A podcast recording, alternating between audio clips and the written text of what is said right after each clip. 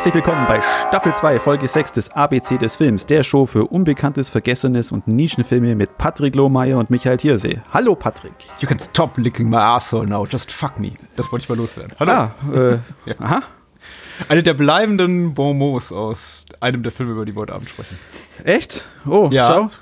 Hm. Hast du was verpasst, ne? Hast Kann, du auf Deutsch geguckt? Nein, aber ich kann mich, glaube ich, an deinen Film nicht sonderlich gut erinnern. Nein, nein, doch, doch, kann ich schon. Es blieb nicht so viel im Gedächtnis. Es gibt ja diesen was. Pooltisch, es gibt ja diesen Pooltisch im Keller und äh, eine sehr Ach. denkwürdige Szene eigentlich, die genau damit endet. Ach, okay. Ja, ja. Aber du, ich will jetzt auch nicht, äh, nicht zu viel vorwegnehmen. Wir, wir, bemühen uns ja darum, nicht zu viel zu spoilern zu Beginn, erst so hinten raus. Ja, weil un, unsere Filme passen heute wieder ganz gut zusammen, weil wir haben beide Filme ausgesucht mit doppeltem Boden und Twists und hm. was ist wahr, was ist Lüge. Wer weiß. Also bei meinem Film, Alter, da haben wir viel zu bereden, glaube ich. Passt in vielerlei Hinsicht zusammen, was wir heute Abend geplant haben. Es sind ja auch tatsächlich zwei eher, ich möchte nicht sagen vergessene Filme, aber sie passen schon so in unser Konzept, dass äh, wir reden mal über Sachen, die nicht vielleicht jeder auf dem Schirm hat. Andererseits sind sie natürlich beide von sehr, sehr prominenten Filmemachern. Absolut. Ja, ja. Äh, ja aber fang doch mal an. Was hast du mitgebracht? Und von welchem ja. Filmemacher? Ich habe Brian De Palma mitgebracht. Hier an meiner Seite sitzt er und hält die Klappe, während ich rede über seinen Film aus dem Jahre 2002, Femme Fatale. Von dem ich glaube, er erfährt nicht die Wertschätzung, die er verdient hat. Und das kann vielleicht auch daran liegen, dass er nicht so gut verfügbar ist in den letzten Jahren. Also er hat auf jeden Fall nicht von der HD-Welle der letzten Jahre profitiert. Ich glaube, man kann ihn fast nirgendwo streamen, man muss sich irgendwo die gebrauchte DVD kaufen. Wobei, ich glaube, es gibt auch noch eine neuwertige DVD, aber es ist irgendwie so ein Film, der, glaube ich, nicht so präsent ist. Und deswegen, glaube ich, lohnt er eine Entdeckung oder Wiederentdeckung. Ja, schauen wir mal. ich merke schon, deine Begeisterung hält sich in Grenzen. Äh, ich, ich, ich sag mal was darüber und dann sagst du vielleicht, ah ja, vielleicht ah, ziehe ich da doch noch ein bisschen was raus. Genau. Der, der Filmdienst, das Lexikon des internationalen Films, schreibt über Femme Fatale aus dem Jahre 2002. Eine äh, deutsch amerikanisch-französische Koproduktion. Eine professionelle Diebin wird auf der Flucht vor ihren Komplizen verletzt und von einem Ehe Ehepaar aufgenommen, das sie für seine vermisste Tochter hält. Sie nutzt die Gelegenheit und schlüpft in die dargebotene Rolle, womit sie einen Mechanismus von Intrigen in Gang setzt, der Jahre später alle Beteiligten zu verschlingen droht. Atmosphärisch dichter Thriller, der Fragen nach der Schicksalhaftigkeit des menschlichen Daseins in einen Film-Noir-Kontext stellt und Orientierungslosigkeit in den artifiziellen Wirklichkeitskonstruktionen seiner Protagonisten spiegelt. Dabei wird der künstlerische Ehrgeiz der Inszenierung mitunter zum reinen Selbstzweck und verstelltem Blick auf die erkenntnistheoretischen Absichten. Ab 16. Das ist, äh, das erwarte ich vom, vom Filmdienst, ganz ehrlich. Das ist in Ordnung. Genau. genau. Ja. ja ich habe auch schmunzeln müssen. Ich habe schon davor ein bisschen gespickt, was mhm. der Filmdienst schreibt und dachte, oh, je, je, je. Ja, es gibt so ein paar unberührbare Deparmas. Ich glaube, da wagt auch keiner mehr mittlerweile ein schlechtes Wort drüber zu sagen. Sowas wie Dress to Kill oder The Untouchables. Aber da gibt es eben auch so Filme wie Femme Fatale und überhaupt sein Werk der letzten 20, 25 Jahre, möchte ich behaupten, so nach Mission Impossible, dem allerersten mit Tom Cruise. Da tun sich, glaube ich, viele Kritiker mit schwer. Und das war ja auch schon damals so. Also Brian De Palma hat immer polarisiert. Äh, einige haben sich eben komplett gegen ihn verschworen. Die anderen, so wie Pauline Kael, das also das berühmteste Beispiel in Form einer Kritikerin, die hat sich sehr, sehr stark für ihn gemacht und äh, sein sehr hochwertiges, aber inhaltlich oft sehr krudes und obszönes Kino sehr gewertschätzt. Und äh, dahin ist er für mich so ein bisschen zurückgekehrt mit Femme Fatale aus dem Jahre 2002. Für mich ganz interessant, weil es so auf eine Schaffensperiode folgt. Ich habe ja bereits Mission Impossible äh, erwähnt, in der sich so, in der sich De Palma sehr im Mainstream, im großbudgetierten Mainstream suhlte und eben auch mit dem ersten Tom Cruise Impossible Mission Film, also äh, einen sehr, sehr großen kommerziellen Erfolg hatte und darüber dann, ich glaube, Spiel auf Zeit, das er zu Deutsch finanziert bekam mit äh, ja. Nicolas Cage und Gary Sinise, äh, Snake Eyes im Original und damit Sinise auch äh, zwei Jahre später Mission to Mars drehte den ich für weniger gelungen halte als Snake Eyes, aber der für mich auch so ein sehr interessantes, aber gescheitertes Filmprojekt darstellt. Ja, das war ja in der Zeit, wo es etliche Mars-Filme dann gab. Ja, da gab es ein paar Mars-Filme. Und äh, seiner gehört nicht zu denen, an die man sich heute noch so großartig erinnert. Und das hat vielfältige Gründe, aber ich, äh, vielleicht kommen wir irgendwann mal an einem anderen Tag, an einer anderen Stelle darüber. Da, da, da können wir dazu was sagen. Aber bitte in einen anderen Podcast. Femme Fatale ist für mich so ein bisschen Back to the Roots und auch Back to Quality, ganz ehrlich, weil er sich eben auf das, äh, sein, sein Lieblingsgenre eigentlich des erotischen Thrillers rückbesinnt. Äh, Rebecca Romaine Stamos spielt die Hauptrolle oder mittlerweile noch Rebecca Romaine, damals mit äh, John Stamos verheiratet. Antonio Banderas, die männliche Hauptrolle. Peter Coyote spielt mit, ist so, glaube ich, die, die, die nennenswerte, die nennenswerte amerikanische Teil der Besetzung und dann eben auch noch diverse Nebendarsteller aus dem französischsprachigen Bereich. Cooler Film, wie ich finde. Sehr De Palma, äh, sehr artifiziell wieder mal, sehr auch vielleicht äh, fast schon esoterisch in, in, in seiner Schönheit und selbstverliebt und, und hedonistisch, was eben auch hier der, der, der Filmdienst anmakelt. Also äh, De Palma probiert sich eben aus und benutzt viele seiner bereits etablierten Stilmittel. Also ich, ich, ich muss jetzt nicht über, über Splitter, Diopter-Shots reden und, und, und Splitscreens und äh, lange Single-Takes, die findet man fast in jedem in jedem De Palma-Film. Aber er, ja, er besinnt sich eben auch so auf so Stilmittel zurück, die er in den, so ab den 90er Jahren sehr erprobt hat. Zum Beispiel schon der Beginn des Films ist typisch für neuere De Palmas. Er, er zoomt wieder mal raus aus einem Fernsehgerät, das hat er bereits in äh, mein Bruder Kane gemacht. Raising Kane und auch in Snake Eyes, wo aus Überwachungskamera-Monitoren da rausgezoomt wird und hier eben aus einem äh, Hotelzimmerfernseher, auf dem gerade ein klassischer Spielfilm läuft und offenbart eben, dass wir uns in Cannes befinden bei den Filmfestspielen, ist natürlich auch gleich so ein bisschen Meta, also er zeigt auch echte äh, Filmemacher, echte Schauspieler, echte Presse. Das hat er während der Filmfestspiele dort gedreht und äh, gibt einen sehr authentischen Einblick in, also nicht authentischen Einblick, aber ich glaube einigermaßen so, so wie es für einen De Palma-Film möglich ist, soweit äh, Blick auf den Trubel hier an der Côte d'Azur. Und beginnt eben mit einem ganz tollen Setpiece, wie ich finde. Einem, einem, einer Heist-Sequenz, die auch relativ lange ist, unglaublich spannend, ganz, ganz toll vertont von äh, Ryuichi äh, Sakamoto, der hier äh, Ravels Bolero zitiert, äh, musikalisch, äh, tolle Kameraeinstellungen, toll geschauspielert. Ich finde auch sehr spannend, auch sehr fittenreich. Es gibt einige Tricks und Wendungen. Und dann kommt der Film so ein bisschen zur Ruhe nach, nach Ende dieses Heists. Und ich glaube, da verliert er viele, weil diese Aufregung oder ich glaube, diese Schauwerte vom Beginn, die, die bringt er niemals wieder so äh, zur Schau wie, wie in den ersten 15 Minuten. Und bevor ich jetzt dazu komme, was den Film so besonders macht und äh, was ich dann auch dazu so schätze, wollte ich dich mal fragen. Wie hat es dir denn gefallen? Ja, also eben der Beginn fand ich super. Wie du schon gesagt hast, äh, man sieht gleich, dass es ein De Palma-Film äh, Film ist, durch, die, durch diesen langen Take und äh, die ganze Sequenz in Cannes und eben die dann auch äh, ja auch noch hocherotisch dann zum Teil ist. Mhm, ja. ja, und dann ja, kommt eben dieser, da wird der Film total sieben Jahre später mal. Sieben Jahre später kühl und unterkühlt. Hm. Man sieht das äh, Film Noir, äh, zitiert er gern, aber äh, irgendwo hat, verliert, hat er mich da dann da, da so, so verloren, ein bisschen. Mhm. Also am Anfang war ich wirklich dabei, wobei ich auch diese Heißsequenz ein bisschen zu arg Science-Fiction-mäßig fand. Also mhm. ist vielleicht ein bisschen schlechter jetzt gealtert, die technische diese technischen Gimmicks, da hat er, glaube ich, ein bisschen viel aus Mission Impossible mitgenommen. Mhm, mh. Ja, und dann Antonio Banderas kommt ja auch also zur Hälfte des Films so richtig. Ja, er, ist, er ist mal kurz da und Antonio Banderas spielt da einen Fotografen, mhm. der da ein, ein tolles Kunstwerk in seiner Wohnung fabriziert. Das ja, ein Paparazzo, cool. ja, ja, der irgendwie auch gerade so auf der Suche nach einem neuen Job ist, dem es offenbar finanziell gar nicht gut geht, aber trotzdem in einem tollen Apartment wohnt und ja. Kunst an der Wand und ja. Äh, und, und eben diese, so dies, diese, diese kleinen äh, Ungenauigkeiten, ich möchte nicht sagen Ungenauigkeiten, aber ich fand den Film okay, absolut.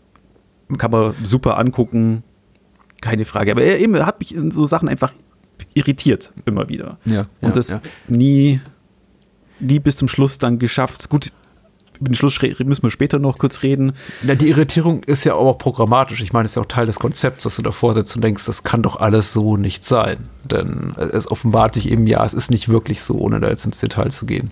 Und das ist das nicht ein Gefühl der Beunruhigung oder der Desorientierung, was dich, was, die, was dich irgendwie auch angesprochen hat? Oder denkst du einfach, die technische Umsetzung ist so schlecht?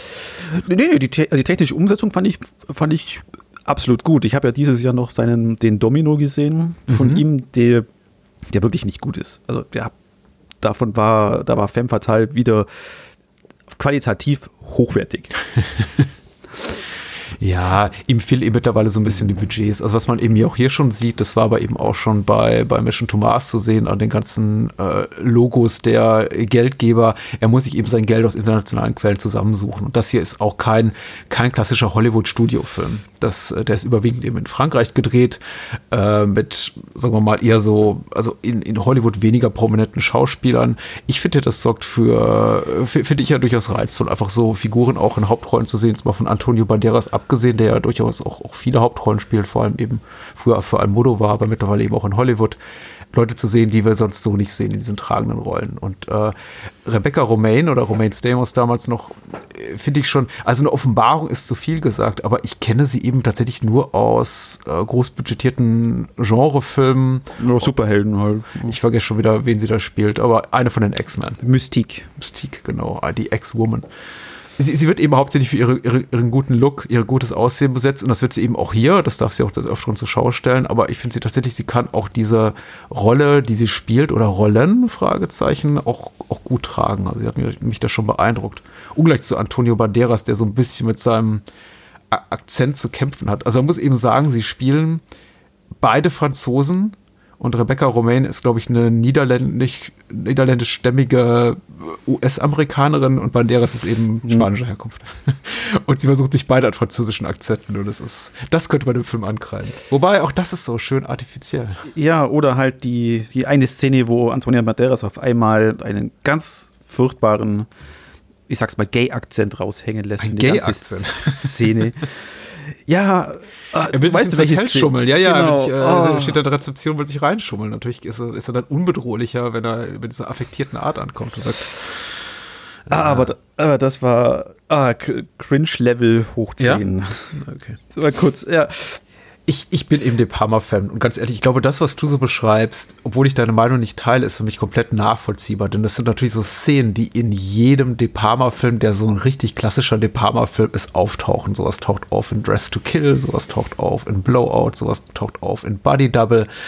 Das sind eben so, sagen wir mal, rassistische oder sexuelle Stereotype, die einen unangenehm berühren können. Aber De Palma spielt für mich eben sehr, sehr fittenreich damit. Uh, und ich glaube, er meint es auch niemals so wirklich böse. Nein, nein, das habe ich ihm jetzt auch nicht so, so abgenommen. Aber es, eben, das sind wieder so diese Irritationen. Ja. Ähm, du hast gerade Film Noir, Film Noir herbei zitiert, da, da enthält er sicher viele Motive, Erzählstrategien, auch äh, stilistische Mittel, aber er zitiert eben, er plündert auch das Werk von, von Hitchcock hier und da ist klar, das, das ist immer so die faule Art der Kritik, wenn man sagt, ja, das ist ja wie Vertigo oder äh, Fenster zum Hof und das haben wir irgendwo schon mal anders gesehen, woanders gesehen, aber für mich viel interessanter, er zitiert eben auch sein eigenes Werk. Und im weitesten Sinne ist ist Femme Fatale schon so eine Art halbes Remake von einigen seiner, seiner 80er-Streifen, wie eben Body Double oder Blowout, weil es viele auch, auch dieses, dieses Doppelgänger-Motiv äh, wieder verarbeitet, dieses Motiv der, der, der allgegenwärtigen Überwachung, äh, wem kannst du trauen, doppelbürtige Persönlichkeit, Identitäten, nichts ist wie es scheint und so weiter und so fort. Und das ist so der einzige Kritikpunkt, den ich auch am Femme Fatale habe. Er ist eben leider auch, auch visuell, was so die Garderobe betrifft, die Art des Schauspiels, der Technik und so weiter, extrem, er fühlt sich, er Film aus dem Jahr 2002, er fühlt sich sehr an nach späte 90er. Und ich wünschte mir mhm. manchmal, er würde sich ein bisschen mehr nach frühe 80er anfühlen. Ja, ja, das ist, das ist richtig. Eine, eine vielleicht weniger, also eine vielleicht unschuldigere Zeit, zumindest was so äh, sexuelle Dinge betrifft, eine Zeit vor AIDS und äh, so, solchen Bedenklichkeiten. Also es gibt da auch sehr, sehr sexuell aufgeladene erotische Szenen. Ich glaube, die würden einfach besser spielen oder sich abspielen in so einem Jahr 1982 oder 83 als eben in, in der Fast-Jetzt-Zeit. Aber na gut. Ja. Äh, wie, wie, hat dir die Musik gefallen? Ich finde die Musik grandios. Also, das ist, also ich, ich kann mir kaum vorstellen, dass man einen Film guckt und, und nichts zur Musik zu sagen hat. Okay, es war so, wenn ich jetzt darüber nachdenke, ich kann es dann eben so diese klassischen Bolero, das hört man ja raus, aber so der Rest, hm, ja, es blieb nicht hängen. Okay. Also ich bin ja, bin ja Fan von Ryuichi äh, Sakamoto. Er macht äh, tolle Sachen, hat ein paar äh, Filme gemacht, auch die, die sind, glaube ich, so die, die bleibendsten oder die die meisten Leute auch noch in den Ohren haben. Die, die Scores dazu mit Bernardo Be Be Bertolucci, äh, Little Buddha, ja, zum Beispiel. Oder äh, Sheltering Sky, Himmel über der Wüste. Und ähm, wirklich, wirklich cooler Komponist. Sehr, sehr, sehr klassisch. Auch jemand, der relativ wenige Scores schreibt, aber der auch, glaube ich, mittlerweile immer so ein bisschen äh, mit dem Filmemacher, die sich an, an schweren oder großen Stoffen versuchen, immer so ein bisschen ihre Filme zu adeln. Und manchmal sind eben seine Scores dann eben auch besser als der Film, wie zum Beispiel The Revenant der Inarito-Film, mhm. von dem ich jetzt nicht so viel hielt, aber auch da ist der Score sehr, sehr toll. Das Ende, sagen wir mal, lass mal kurz spoilern. Und, und wer über den Film gar nichts wissen will, mag mal bitte drei Minuten weg äh, hören. Hat das ja. für dich irgendwie nochmal rausgerissen oder war das eher so für dich dieser, dieser Twist, dieser Hakenschlag, was er De Palma gerne macht, dass sich nämlich quasi 90% äh, des Films als äh, Fantasie von Rebecca Romaine Stamos entpuppt, war das für dich jetzt eher so ein, ach so, das auch noch enttäuschend oder hat es für dich was gerettet? Es hat schon was gerettet. Ähm, ich fand halt diese, diese Root Goldberg-Maschinen da am Schluss, die da in Gang gesetzt wird mit dem LKW, gut, weil, dann, weil das ist halt wieder dieses typische, okay, du, du kriegst die Szene ja schon davor gezeigt mhm. im Film und jetzt ist sie aber ganz anders. Oder, ja, ja, oder halt hat im Jahr davor äh, Final Destination geguckt oder so. Ja, genau. Wobei das natürlich dann auch schon wieder mit so, und ich so, ach, ja, natürlich, das ist der LKW-Fahrer, der sie vorhin mitgenommen hat. Mhm. Und so, das war dann wieder so ein bisschen so mit, ach, jetzt komm. Aber ja. die Szene ist super. Die reißt, die reißt wirklich viel raus. Okay. Von dem, von dem äh, fand ich jetzt. Das hat mhm. mir ganz gut gefallen. Aber eben, ich habe dann die ganze Zeit auch immer, immer, immer so rumüberlegt. Moment, aber wenn, wenn das jetzt alles hier, das ist was, wo sie sich vorstellt, wo, warum überhaupt keine Ahnung, warum sie das macht. Aber dann war so mit Sachen mit, ja, Moment, da war doch Greg Henry, also der den Schiff, der den Fahrer oder mhm. Sicherheitsmensch da spielt, der war aber dann schon, bevor sie aus dem Balkon geschubst wurde, was ja. ja dann sozusagen ja dann diese Traumsequenz auslöst. Ja. Dann war er ja auch schon im Hotel, aber das, aber ja. eben, er kommt ja aber dann halt in ihrem Anführungszeichen Traum. Mhm vor. Es ist ein Traum. Der Film ist ein Traum. Und das ist, glaube ich, auch ein bisschen irritierend. Ich, ich bin ganz ehrlich, als ich den Film sah, äh, ich habe ihn nicht im Kino gesehen, aber ich habe ihn mir relativ sofort nach Erscheinen auf Video ausgelegt damals oder auf DVD. Und ich war nicht angetan.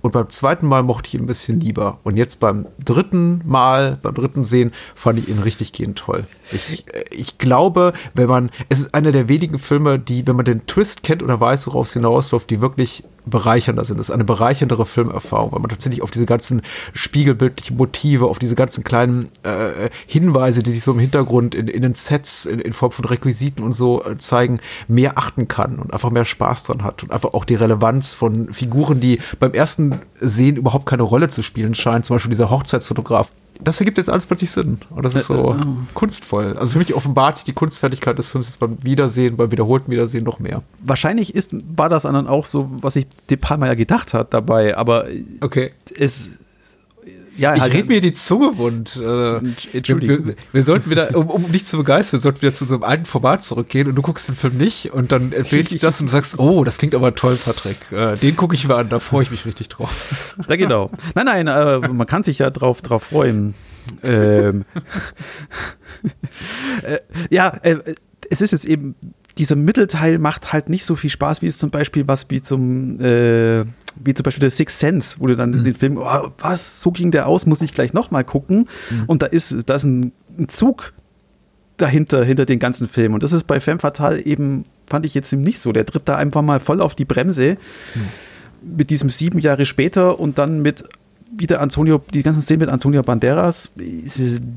Ja. Hm, bläht ein bisschen. Also. Ich, ich habe ja bereits ein paar Kritikpunkte genannt. Ich finde den auch nicht durchweg perfekt und ich würde ihn nicht mit äh, De Palmas Meisterstücken aus seiner goldenen Ära der, der, der, der frühen 70er bis, sage ich mal, späten 80er vergleichen wollen, aber mir erscheint er als das letzte große Meisterwerk von ihm. Äh, kein, kein unantastbares Meisterwerk, es gibt Kritikpunkte, wie gesagt. Ich hm. äh, bin auch nicht so ganz happy mit der Besetzung der männlichen Hauptrolle mit Antonio Banderas, von dem ich verstehen kann, dass er genommen wurde, weil es ist eben eine europäische Koproduktion und er ist ein großer europäischer Star da und das mögen natürlich Geldgeber auch gerne, wenn da jemand wie Banderas mitspielt, aber er ist eben auch äh, Rebecca Romaine, neben Rebecca Romaine auch körperlich wirkt er eben einfach einen halben Kopf zu kurz geraten. ja. Das ist, ähm, das ist, das ist das toll, eben, wenn man, wenn man sieht, wie, wie riesig Rebecca Romaine wirklich ist. Oder wie ja. klein Antonia Banderas. Er ist nicht klein, aber sie ist groß, das ist richtig. alles. Und das, ja, äh, auch schauspielerisch tut er sich schwer und ich weiß nicht, ob man sich damit gefallen tut, zwar eben nicht äh, Native Speaker in der Rolle von Franzosen zu besetzen, aber gut, wie, wie gesagt, das ist sicher auch viel der den Produktionsumständen geschuldet. Äh, ich würde dem Film fast vorbehaltlos jedem empfehlen, der einfach Thriller mag, der erotische Thriller mag. Der Film ist eben äh, für mich adäquat. Schmutzig ist einer der wenigen Filmemacher äh, De Palma, die wirklich noch sehr ordinäre, sehr obszöne Stoffe in ein, ein hochdekoratives Gewand kleidet. Und äh, wie gesagt, beim Wiedersehen noch, noch, noch toller. Er ist schon ja. dreckig stellenweise. Also dieser, das hätte auch dieser, dieser Strip für Napoleon, diesen Typ, den sie in, in der Bar ab, abschleppt, äh, in oh. dem Barkeller, äh, das äh, stünde auch einer Nomi, Nomi Malone in den Showgirls gut zu Gesicht oder gut zum Körper. Also was sie da macht, das ist schon. Der Film hält dann einfach mal an und zeigt uns eine 5, 6-minütige Strip-Sequenz. Ja, aber vor allem, äh, also das, das, muss ich echt loben, diese Bar ist super. Ich habe äh, auch immer auf die, auf die Hinter, auf die, auf die Schauspieler im Hintergrund geachtet. Jeder in diesen dreckigen und diesen Lederjacken und jeder sieht noch verbotener aus. Das ist super. Das hat mir gut gefallen. Das war richtig cool. Das ist richtig. Ah. Aber eben, äh, ich habe mich dann erst danach auch gefragt, weil ich viele eben gelesen habe, eben Femme Fatale äh, hat jetzt, jetzt kriegt er so den Kultstatus ab, wo ich mir denke, aber wo, woher? Aber gut, Witz, wo du es sagst, eben verstehe ich schon, warum viele Leute den so dann jetzt vielleicht nochmal eine Chance geben. Vielleicht war da auch wirklich 2002, war er nicht bereit dafür. Oder 2002 war nicht bereit für Femme Fatale. Ich glaube, es war auch einfach chronologisch noch zu nah an äh, De Palmas goldener Schaffensphase und Menschen konnten sich nicht daran gewöhnen, dass er jetzt wieder diese Art von Film macht, nachdem er eben vorher groß budgetiertes Hollywood-Kino gemacht hat und dann eben wieder eine Nummer kleiner wurde und quasi wieder Filme gemacht hat, wie in den 70er Jahren. Aber das eben nicht mehr so mit dieser ganzen, mit dieser ganz tollen Patina, die seine Filme der 70er und 80er hatten. Also, wie gesagt, das, da, da fehlt einfach so ein bisschen. Da gebe ich auch durchaus den Kritikern recht. Er passt nicht so richtig in die Zeit. Blöd über Filme zu reden, die es nicht gibt. Ähm, aber habe mir doch hier und da wieder die Frage gestellt, das habe ich auch damals schon, ob der nicht besser als Period Piece äh, funktioniert hätte, wenn das in den 40er oder 50er Jahren gespielt hätte. Ich glaube, das wäre richtig toll gewesen. Mhm. Klar, da hätte man auf ein paar technische Innovationen verzichten müssen, aber ja, gerade als die im Flugzeug sitzt und hier äh, Rebecca Romaine sich an Peter Coyote, an, an den Milliardär, der dann später in der US-Botschafter in, in, Paris wird, in Frankreich, äh, da so ranmacht, dachte ich, ach, das wäre jetzt cool, wenn die beide rauchen würden. Im Flugzeug natürlich. Ja, ja. Ah ja, das wäre schon. Aber hey, schon das ist cool. Da wäre der Film wahrscheinlich auch nicht so, würde nicht so kühler rüberkommen. Er ist kühl, ja. Ich hoffe, er erfährt eine Wiederentdeckung, er kriegt mal ein schönes HD-Master, wird dann auf HD-Medien äh, auch veröffentlicht, er fährt vielleicht auch eine Wiederaufführung im Kino, das wäre ganz toll. Im Moment, wie gesagt, leider nur auf relativ mittelmäßigen Heimkino-Medien zu erhalten, aber äh, trotzdem lohnenswert. Ich ja. möchte jetzt auch gar nicht mehr schönreden, weil ich, ich es einfach nicht. Und das ist auch total okay. Na, es ist, es ist eben auch kein, ist kein hässlicher Film. Also die, diese Architektur äh, spielt, spielt ja eine Rolle in dem Ganzen. Oh, hm. Ja, diese reduzierten Farben ja auch. Es ist kein, ja. kein hässlicher Film. Die Palma macht es mit seinen Kamerafahrten super, wie immer, wie man es halt von ihm erwartet. Mhm. Ja. Und, Und, wir haben einen Film, in dem Rebecca Romaine dreimal sterben darf auch nicht unerwähnenswert. Stimmt. Und wahrscheinlich einmalig. Ja. ja. Aber gut, weißt du, doppelte Böden, große Filmemacher, wir haben ja noch was vor. Deswegen gerne zu deinem Film der Woche oder Film der letzten 14 Tage. Ich habe Orson Welles mitgebracht. Hm. Er sitzt leider nicht mehr neben mir, weil es war sein letzter Film vor seinem Tod. Also letzter fertiggestellter Film vor seinem Tod. Er ja. ist ja letztes Jahr, letzt, vor zwei Jahren, letztes Jahr auf Netflix nochmal groß ja. rausgekommen. Aber wir sind beim F, also sind wir bei F wie Fälschung aus dem Jahre 1973. F for Fake im Englischen. Wo, wo beginnen, Patrick? Ich beginne am besten erstmal, was das Lexikon sagt und dann ja, haben wir, glaube ich, ein bisschen was vor uns. Ich habe Ehrfurcht. Also, virtuose Bild- und Tonmontage, in deren Mittelpunkt der Bildfälscher Elmure de Hori steht. Ein brillanter Filmessay, der die Schwierigkeit oder gar Unmöglichkeit vor Augen führt, sowohl in der Kunst als auch im Leben Wahrheit und Lüge, Echtheit und Fälschung voneinander zu unterscheiden. Mit Witz und Geist macht sich Orson Welles über die Expertokratie lustig, die den Fälschungen erst ihre Wirkung verleiht und glosiert die Möglichkeit der Manipulation von Individuen und Massen durch die Medien. Sehenswert. Hm manche Filmkritiker sagen, so einen Film gibt es nicht nochmal oder sowas hat man noch nicht gesehen. Also ich finde, es trifft es ganz, ganz gut. Der, der Film ja, ja. ist, eben, ich weiß gar nicht, wo man anfangen soll. Eben ein, ein, im, Im Grunde geht es um eine Dokumentation über einen Kunstfälscher, Elmure, ja. dessen Autobiografie von einem Clifford Irving geschrieben wurde, der auch in dem Film prominent vorkommt, wo sich dann während der Dreharbeiten zu dieser Dokumentation, die erstmal gar nicht von Orson Welles eigentlich ist, sondern von François Reichenbach, der im Film als Regisseur dann auch vorkommt. Dieser Clifford Irving stellt sich dann heraus, dass der auch ein Faker ist. Der hat nämlich dann die angeblichen Memoiren von Howard Hughes, der im Film auch in Archivaufnahmen vorkommt, mhm. gefaked. Und dann kommt auch noch Pablo Picasso vor in Archivaufnahmen in ja. einer ganz anderen Sequenz. Und alles ist zusammengeschmissen und mit Orson Welles Narration, die er auch sowohl als Voice-Over als auch er sitzend im Schneideraum begleitet wird wo er dann irgendwann mal abdriftet in sein persönliches Leben mit wunderschön eingefangenen Filmaufnahmen in, in Dublin bis hin dann zu einer, ich glaube, fünfminütigen Monolog über was vom Menschen übrig bleibt und gleichzeitig watscht er die Kritiker ab, die sogenannten Experten und stellt im, auf der Metaebene dann noch die Frage über Tod des Autors, so ungefähr. Oder, Patrick, was sagst du? Ja, also ich finde, er gehört zu, den, zu einigen Filmen von Wells, so im Spätwerk, die für mich auch belegen, dass Wells wirklich ein Genie war. Äh, Wells ist einfach, ähm, ich, ich mag nicht alles an F4-Fake, äh, muss man sagen. Das grundsätzliche Konzept ist, ist ein schwieriges und für mich funktioniert das als auch beim Wiedersehen äh, weniger gut als Femme Fatale. Der tatsächlich wächst und F4-Fake oder F wie Fälschung nimmt so ein bisschen ab im Laufe der Jahre. Aber es ist eine einmalig gute Idee muss ich tatsächlich sagen. Und er macht das, was er tut, eben diesen Film gewordenen Zaubertrick, den setzt er unglaublich äh, äh, kunstvoll um. Als ich den Film zum ersten Mal sah, bin ich ihm voll auf den Leim gegangen. Ja, die, ich auch. Ja, und er, ist, er macht das mit so einer, auf eine unglaublich charmante, spielerische Art und Weise, wie es eben wirklich auch nur ein guter Bühnenentertainer kann. Und er, er zeigt sich auch im Film gerne als Entertainer. Er entertaint im wahrsten Sinne des Wortes eben seine, seine Gäste in Restaurants und äh, seine, seine geliebte Oya Kodar spielt ja auch mit äh, der, der späten Jahre. Und äh, allein einige Bonmots da, die er zum Besten gibt, wie äh, zu Beginn des Films, an dem er eben gleich, ja genau, wahrscheinlich so in Richtung auch der, des Publikums, aber eben auch der Kritiker sagt so, ach, der Film ist gar nicht so tiefgründig, wie er denkt. Ich, ich sag euch die Wahrheit, das ist eigentlich eine ganz oberflächliche Kiste hier. Also, er, er hält so einen Schlüssel hoch und sagt, ähm, oder äh, es taucht einen Schlüssel auf und sagt, the key is not symbolic. This is not this kind of movie. Also so, erwartet jetzt nicht irgendwas anderes. Ihr kriegt genau das, was ich euch sage, dass ihr erwarten sollt. Ja, genau. Und das ist richtig cool. Also das hat mir auch, äh, gefällt mir und der Film hat unglaublich Spaß. Unglaublich temporeiche 90 Minuten. Abs absolut. Also das war auch das, wo ich, dem, wo ich das erste Mal gesehen hatte. Er, er, er tut dich ja sofort in seine Welt mitnehmen gibt es einen tollen Cut. Der Film beginnt auf einem Bahnhof, wo Orson Welles Kindern so einen Zaubertrick vorführt.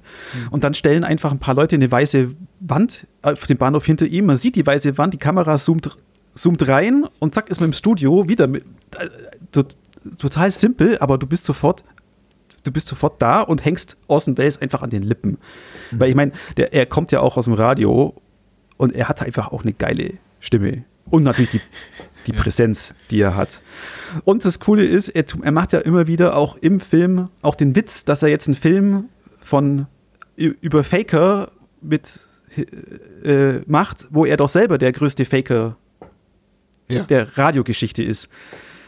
Durch sein ja, stimmt, das kommt äh, relativ Krieg spät. der Welten. Richtig, ja, ja, sein Hörspiel, das kommt auch relativ spät noch ins Spiel, ja. Mhm. Wo er, wo er so, auch sofort auch alle Leute dann schon dieser Ehrlichkeit entwaffnet und sagt, hey, ich erzähle euch jetzt hier was und bin es doch selber.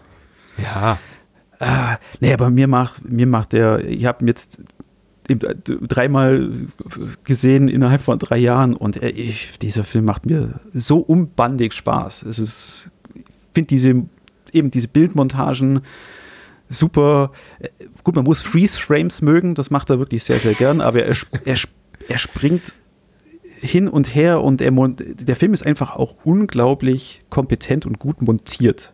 Oh ja. Hm. Gut, wobei er da ja auch sehr manipulativ vorgeht, weil er nimmt ja diese ganzen Sequenzen mit äh, Elmire und Clifford Irving sind ja an verschiedenen Orten in Ibiza aufgenommen und man sieht dann schon auch äh, oder auch verschiedenen Zeiten, man sieht schon auch, wo er welches Snippet er von woher zieht, um seine Geschichte zu erzählen.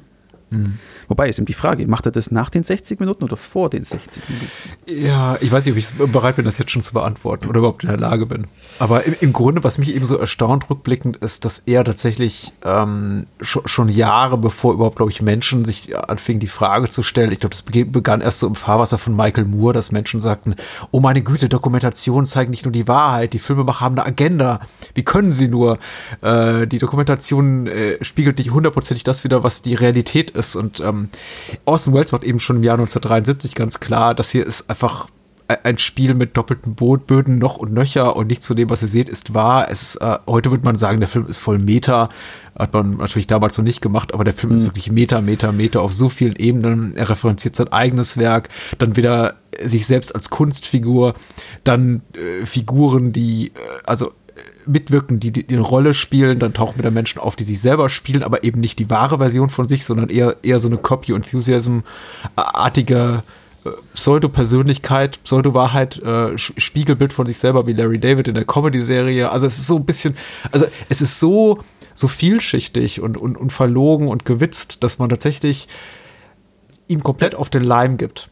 Geht. Ja, und, und, und du bist, bist am Schluss, du bist, wenn der Film aus ist, du, du, du hinterfragst sofort alles. Der Film heißt so F for Fake oder F wie Fälschung, und, aber tatsächlich die Opening Credits äh, zeigen den Titel des Films an als, als About Fakes. Das ist der Film im Film. Äh, es, äh, äh, immer ver ver verrückt, weil äh, manche Szenen, er hat ja dann immer, er mischt ja aus äh, News-Headlines oder mhm. eben Originaldokumente aus diesen Fälschungen gerade um Clifford Irving herum, ähm, aber tut die dann, äh, dann, aber dann fügt er äh, Nachrichtensprecher ein, die so, da war, war, ich mir nie sicher, sind das jetzt Schauspieler, weil die sind so over the top. das, das, kann ja, nicht ja. echt sein und du, du, das ist auch nicht echt, frägst das Ganze ständig.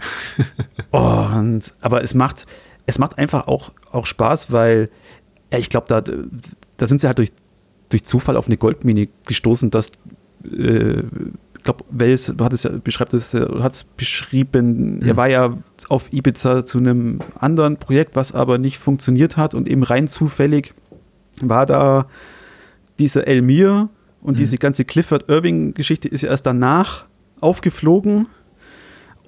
Und er hat, er hat dann eben mit François Reichenbach da diese Gelegenheit am Shop für ergriffen, um um dann eben eine FI-Fälschung draus zu machen. Mhm. Was mir da auch, auch jetzt beim dritten Mal so fasziniert ist, sind halt auch, auch, auch die Figuren darin. Also gerade äh, Elmir ist ja, ist ja eine großartige Figur. Ja. Und auch, sehr, sehr talent, talentiert. Ich meine, man sieht ja auch im Film, wie er diese äh, Bildfälschungen kreiert, mit welcher, mit welchem Talent ich hätte gerne noch fast, fast noch mehr von ihm gesehen. Das ist wirklich toll. Alle Szenen mit ihm sind wirklich großartig. Ja, und wenn man dann auch, auch noch äh, recherchiert, äh, gerade, also sein Leben ist super interessant, aber auch eben wie, äh, jetzt Clifford Irving damit dazugekommen ist. Ja, ja man will da ein bisschen mehr, mehr erfahren. Aber, aber was wir erfahren haben, tragisch eben, Emir de Hori hat sich ja zwei Jahre nachdem der Film rauskam, leider dann das Leben genommen, mhm. weil das tut der Film nicht ansprechen. Ähm, der war in Spanien im, im Gefängnis wegen Homosexualität. Das, er spricht, glaube ich, im Film, sagt das ganz kurz, dass er nicht nach Frankreich aus, äh, abgeschoben werden kann. Mhm. Aus irgendeinem Grund. Aber eben, das war dann zwei Jahre wohl nach F for Fake. Sollte das passieren, dann hat er sich leider dann eben das Leben genommen. Ja, die meisten Beteiligten hatten ja keine, keine besonders äh, rosigen Aussichten, irgendwie nachdem der Dreh hier endete. Das ist äh, Theorie, genau, Selbstmord. Äh, Clifford Irving saß, glaube ich, auch im Knast und nicht zu knapp. Ich glaube, der saß tatsächlich auch zwei Jahre hinter Gittern für das, was er getan hat. Also eine, eine Howard Hughes-Biografie gefaked. Was ich ja, ja. lustig finde, das ist ja auch schon wieder eine Geschichte, die der Film leider nicht erzählen kann, weil er eben zu früh rauskam. Äh, das ist eben die, die von dir äh, genannte Goldbiene, auf die der Film eben, Goldader, auf die der Film gestoßen ist. Aber die Geschichte von dem ganzen Clifford Irving Howard Hughes Betrug kann er ja nicht in Gänze erzählen. Äh, die, die geht ja dann tatsächlich so aus, dass er dann auch noch in den Knast wandert und dann quasi sich wieder, nachdem er aus dem Knast kommt, äh, Clifford Irving anfängt darum, darum, darum wieder Lügen zu erfinden, wie das genauso gekommen ist. Also, und sich die Frage auch stellt, war das, ach, da, da spricht aber Wells im Film an, war das wirklich Howard Hughes, der sich der ihn selber enttarnt hat mit dieser Tomataufnahme, oder war das ein Howard Hughes Imitator, den das ja. Büro von Howard Hughes äh, geschickt hat, beziehungsweise das Tonband mit der Stimme? Ja, ja, ja, das, das spricht da ja auch kurz an. Ja, das, oh, dieser, dieser Film, so viele so viele Sachen. War Howard Hughes da echt? Weil er hat ja immer Doubles benutzt. Oh, Jesus, Maria. Ja, ja, klar.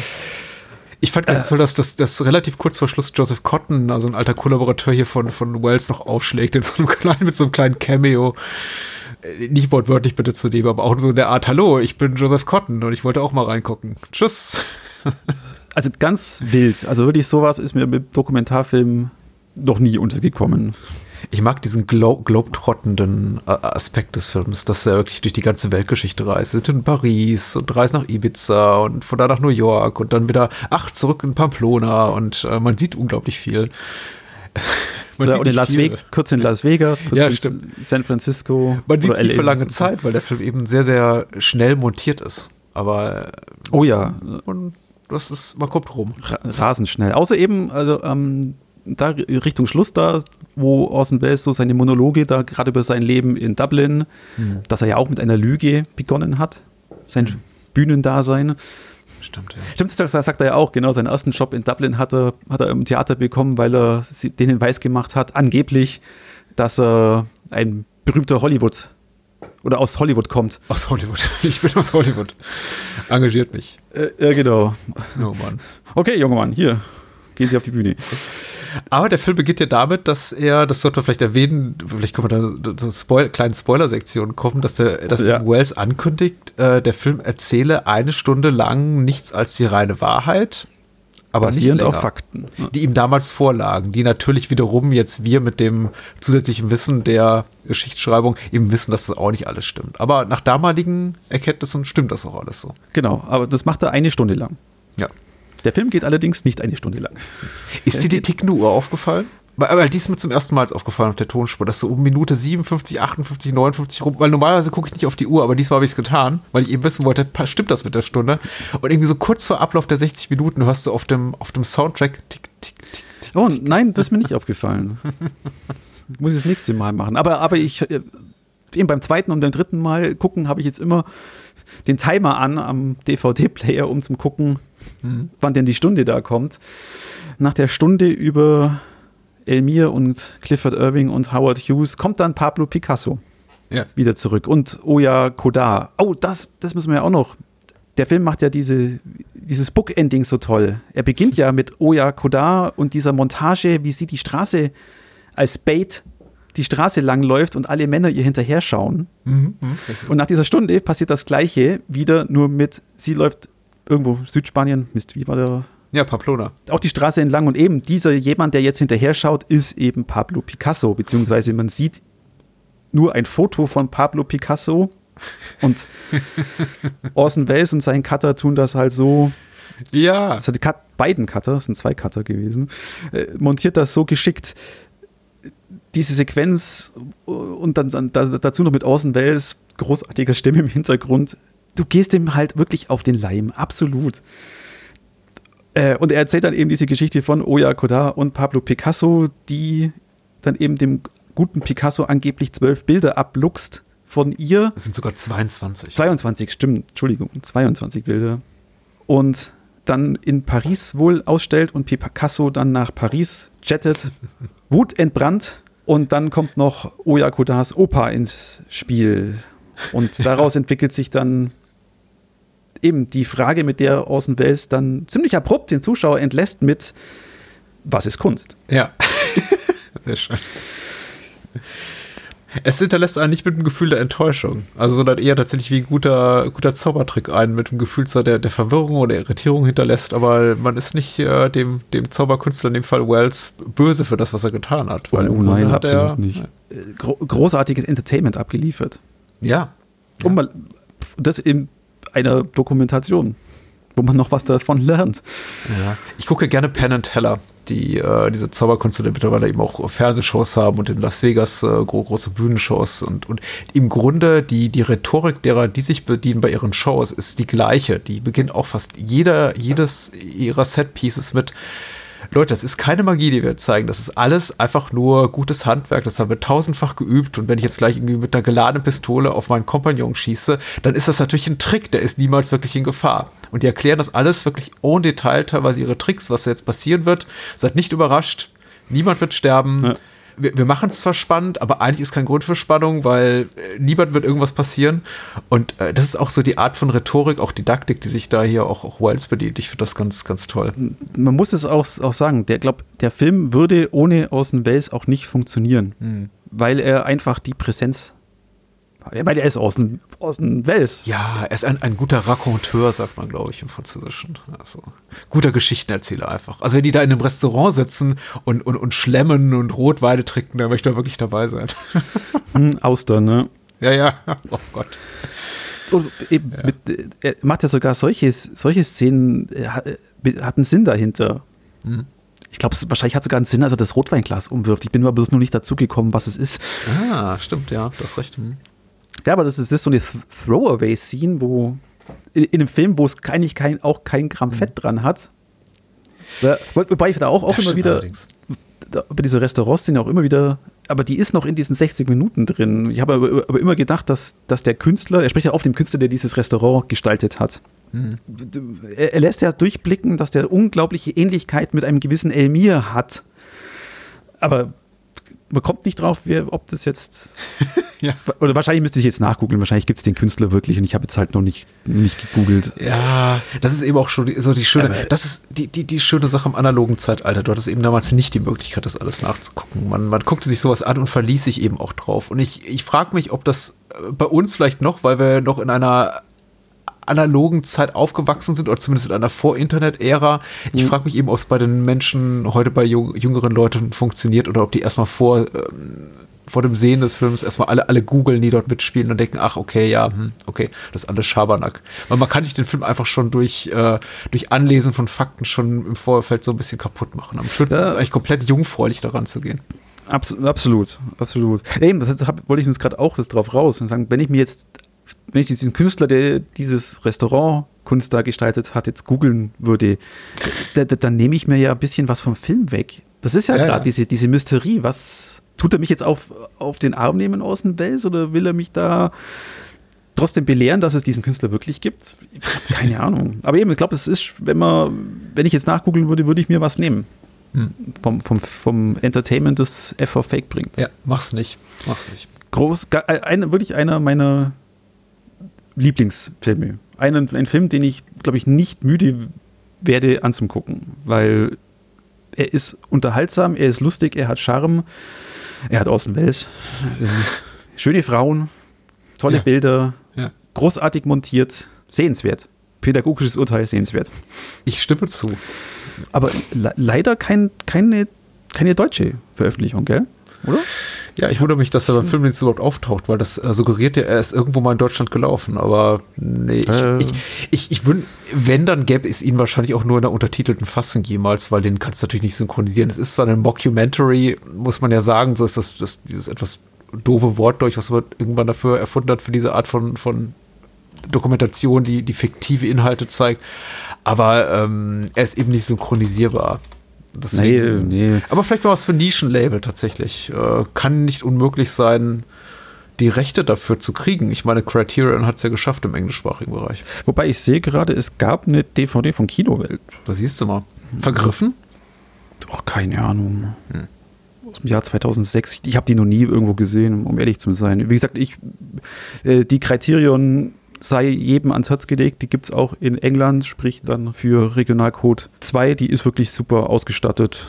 noch mit Interviews von, von Irving und Interview oder noch eine Doku über Wells, eine Doku über Elmir. Da ist wirklich mhm. was, was dabei. Und einem kleinen Essay geschrieben von Jonathan Rosenbaum, den mhm. ich sehr schätze. Gutes Ding. Auch eine gute DVD und Blu-ray. Jo. Ja. Ja, puh, haben wir geschafft. ja, das ist, war gar nicht so schwer, ehrlich gesagt. Der Film ist eben auch nicht, es ist ein Klassiker, aber er ist nicht schwer. Ich hoffe, wir konnten irgendwie einigen Menschen vielleicht auch die Angst davor ein bisschen nehmen, weil ich habe in den letzten Tagen gelesen, äh, viele jetzt gerade in diesen Zeiten, in denen man viel zu Hause sitzt und keine neuen Filme rauskommen, finden ja so zu den Klassikern zurück und sagen dann plötzlich, na gut, dann gucke ich mir mal Citizen Kane an. Dann gucke ich mir ja. mal Casablanca an. Ich hatte ja nie Bock drauf. Ja, dann gucke ich mir mal Malteser Falken an und diese alten äh, Dinger, die, die sie sonst nicht sehen wollten, weil das gab ja jede Woche drei Filme im Kino, die man unbedingt gucken wollte und die gibt es jetzt eben nicht mehr. Und äh, äh, als ob das, also es klingt immer so ein bisschen, als sei es Arbeit. Aber F for Fake ist überhaupt keine Arbeit. F for Fake, da, da verfliegt die Zeit wie, wie im Fluge, sozusagen, ja. Ja, na, vor allem beim, beim, beim, beim, also beim ersten Mal habe ich ihn allein geguckt.